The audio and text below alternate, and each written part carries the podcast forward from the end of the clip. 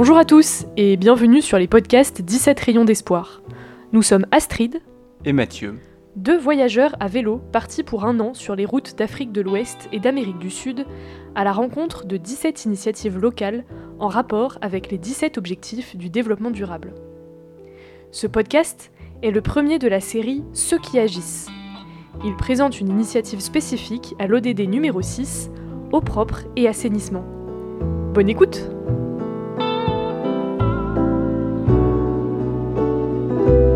Le Ciné Saloum est le delta formé par la confluence des fleuves sénégalais du Ciné et du Saloum. C'est à Foudioune, ville de 7000 habitants au cœur de cette région de mangrove, que nous avons découvert l'association Foudioune Debout. À notre arrivée en pirogue, nous avons été frappés par le pont immense qui relie la presqu'île à la route de Dakar. Ce pont, inauguré il y a six mois, en mars 2022, contraste avec les maisons basses de la ville et ses routes sableuses. Il a permis de désenclaver Foudioune, jusqu'alors dépendante d'un bac. L'activité économique principale de la ville est la pêche, mais les emplois restent rares. Nous rencontrons le fondateur de Foudjoun Debout, Abdallah Kamara, et l'actuel président de l'association, Fatou Diaye, dans une gargote à côté du port.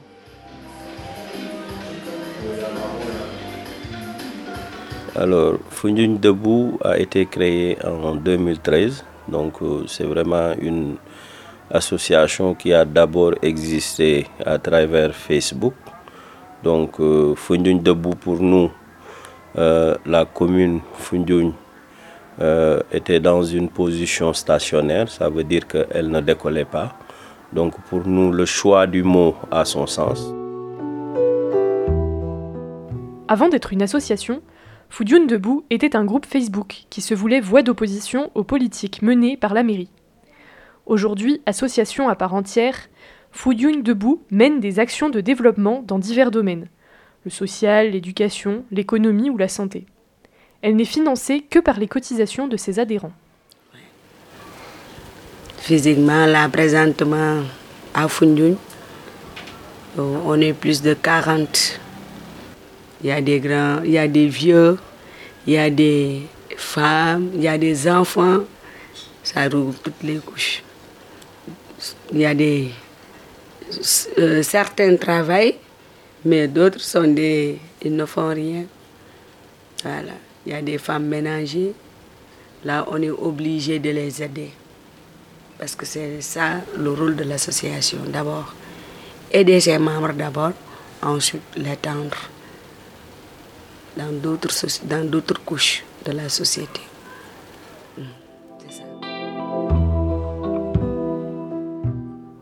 En particulier, l'association s'est occupée de la problématique de l'eau, qui est depuis résolue.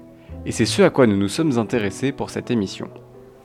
Euh, le problème de l'eau à Fundjoun, donc euh, c'est un problème qui dure depuis plus de 40 ans. Euh, nous avons peut-être une nappe qui, qui est un peu salée. Ça, nous le, nous le concédons aux autorités. c'est l'état de la nappe qui, qui est un peu salé. Mais malgré tout, depuis plus de 40 ans, donc, euh, on, buvait cette eau-là, on se servait de cette eau-là pour beaucoup d'usages. Il s'est trouvé qu'il y a 5-6 ans derrière, donc on s'est levé un bon jour, donc avec le rabattement de la nappe. Donc la nappe est devenue sursalée et elle était devenue impropre à la consommation parce qu'en plus déjà du taux de salinité qui était élevé, donc il y avait vraiment, euh, disons, des impuretés qui sortaient des robinets. Donc l'autorité en son temps avait décidé d'interdire donc la consommation de l'eau et à la place donc on nous avait euh, donné de façon temporaire des camions citernes donc qui allaient dans les villes et villages voisins euh, chercher de l'eau et venir ravitailler la ville. Il y a cinq années, très difficile même des années de calvaire, cinq années de calvaire.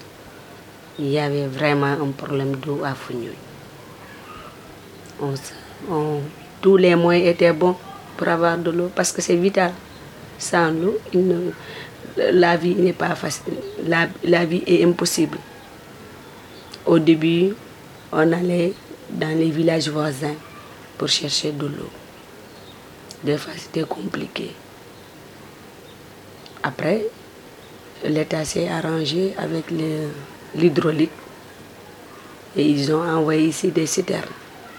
Là aussi, ça devient encore plus compliqué parce qu'il fallait faire des rangs, faire la queue pour avoir de l'eau. Nous qui travaillons, on avait d'énormes problèmes pour avoir de l'eau. Des fois, les citernes venaient à 10 heures. 10 heures, nous trouvaient au travail. On revenait sans eau ici. Arrivé à la maison, on n'avait pas d'eau. Le matin, pour aller à l'école, on avait des problèmes pour se, pour laver même le visage. C'était très compliqué. Et ça a créé des problèmes au sein des familles, au sein de la société. Des bagarres par-ci, des querelles par-là. Donc cette pression, cette ruée vers l'eau-là, a changé littéralement le comportement des gens. Parce que quand même, c'est un réflexe, c'est euh, un réflexe de survie qui fait que les gens ont complètement changé d'attitude. Les difficultés d'approvisionnement, l'incertitude et la fatigue ont créé des tensions qui n'existaient pas avant dans les familles et dans les quartiers. Donc pendant presque trois ou quatre ans, vous verrez que le décor même de la ville avait changé parce que les bidons de 20 litres, on voyait plus les bidons de 20 litres que les individus d'or parce que quand même, on les entreposait là-bas dans les points de distribution d'eau. Donc cette image-là, euh, moi en tant qu'habitant de la ville, quand je le vois dans certains endroits, ça me rappelle un souvenir, un vieux souvenir certes, mais un souvenir très douloureux. Et pour nous, donc il était important de faire passer des messages, de faire un plaidoyer, mais de l'autre côté aussi de faire face. Parce que quand même, pour nous, c'était une certaine forfaiture que quand même une commune entourée d'eau, euh, avec la nouvelle technologie, avec les possibilités que nous avions, euh, que nous avons dans ce pays-là, avec la désalinisation, le système osmose, il y a beaucoup de possibilités qui étaient à notre portée. Mais à chaque fois, on nous faisait des promesses que les gens euh, ne, respectaient, que les autorités publiques ne respectaient pas. Vous imaginez euh, un problème d'eau pendant une semaine, c'est gérable. Un mois, à la limite, les gens voilà, perdent patience. Mais quatre ans, pour nous, c'est trop. Pour faire face à cette situation, l'association s'est mobilisée sur le plan politique en organisant des événements de contestation. Et là aussi, pour l'avoir, on a tout fait. On a organisé des marches des sittings. On est allé jusqu'à jusqu'à Fatik, la région, pour aller dénoncer ça au niveau de la radio Fatik FM. On a invité les télés ici. On a fait des marches, toutes les couches de la société, les vieux même, les vieilles. Et on a, on a marché pour nous faire entendre. On a pris les artères. On a, on a attaché des, des bandeaux rouges euh, on, avait, on était armé de bidons vides, de seaux vides, tout le monde pour dénoncer. Il y avait la télé. Ah, et c'était médiatisé, c'était, on, on pouvait le suivre partout au Sénégal. Fatou, comme Abdallah, souligne le rôle prépondérant des jeunes et des femmes dans ces mouvements de contestation. Oui, les jeunes et les femmes ont joué un rôle déterminant pour, éradiquer ce problème d'eau. Je l'ai dit tantôt, on organisait des marches et c'est les jeunes qui étaient devant et les femmes aussi. Les femmes, vous allez sur Facebook, vous allez voir des femmes qui portaient des bidons d'eau, des femmes qui attachaient des bandeaux rouges, hein, qui parlaient avec leur mari. On en a marre. On ne peut plus continuer dans cette situation. Et les maris aussi venaient rejoindre les femmes. Les jeunes aussi. Bon, on s'est senti vraiment enthousiaste. Boubacar Camara, un des jeunes ayant participé à la marche. On avait envie vraiment de relever ce défi. En tant que jeune, on avait ce, ce réel besoin de résoudre ce problème une fois pour toutes. ils étaient déterminés, les jeunes et les femmes. Ils étaient très déterminés parce que c'est la couche la plus, la plus sensible. Pour ce problème d'eau, ils étaient très fatigués. C'était des jeunes, jeunes garçons qui portaient les bidons. Parce que nous, les mamans, on ne peut pas porter les bidons. Oh, tu es obligé, quand tu vas faire la queue, tu as cinq bidons, tu réveilles ton enfant. Ou bien c'est ton enfant même qui va faire la queue. C'est ça, c'était très difficile. Et eux, ils étaient très déterminés. Ils voulaient aller jusqu'au bout. Parce que quand même, la question de l'eau, c'est une question de genre. Vous voyez aujourd'hui, euh, dans les familles africaines, surtout sénégalaises, l'eau est gérée par les femmes. Donc c'est elles qui vont puiser l'eau. Toutes les activités qu'elles mènent dans la maison sont liées à l'eau. Les mobilisations organisées par Fudune Debout ont exercé une pression sur les pouvoirs publics. La solution retenue a été la construction d'une station de désalinisation pour apporter de l'eau potable à la ville qu'on nous a proposé de visiter.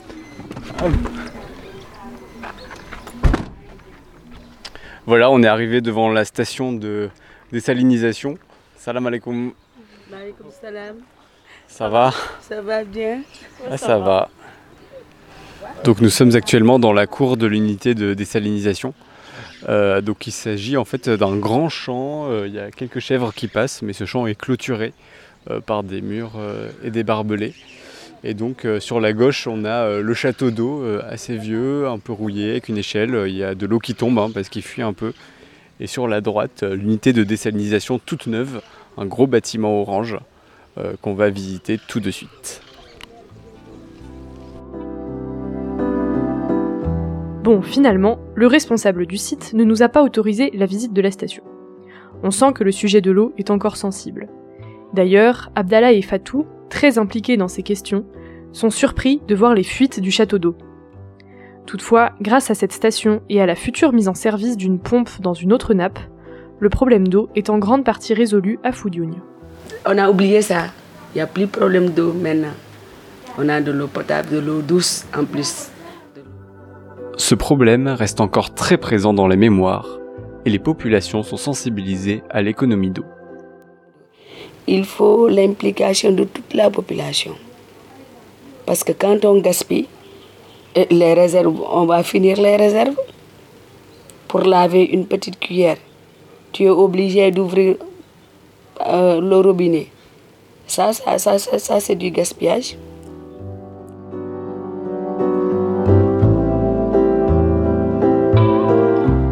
J'avoue avoir été très surprise en découvrant tous les problèmes d'eau auxquels Fujian a été confronté. Intuitivement, j'aurais pensé que c'était une problématique plus spécifique aux zones très désertiques. De mon côté, je retiens de cette rencontre que construire des puits comme le font certaines ONG n'est pas l'unique solution à la question de l'eau. La mobilisation citoyenne peut aussi être un levier puissant pour pousser les autorités à avancer sur ces problèmes.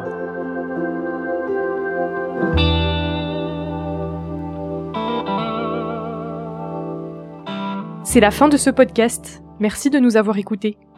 Si vous êtes intéressé par notre voyage à vélo lui-même, n'hésitez pas à écouter la série de podcasts Le Voyage. Vous pouvez aussi nous suivre sur le blog ou sur Instagram, dont les liens sont en description. À, bientôt.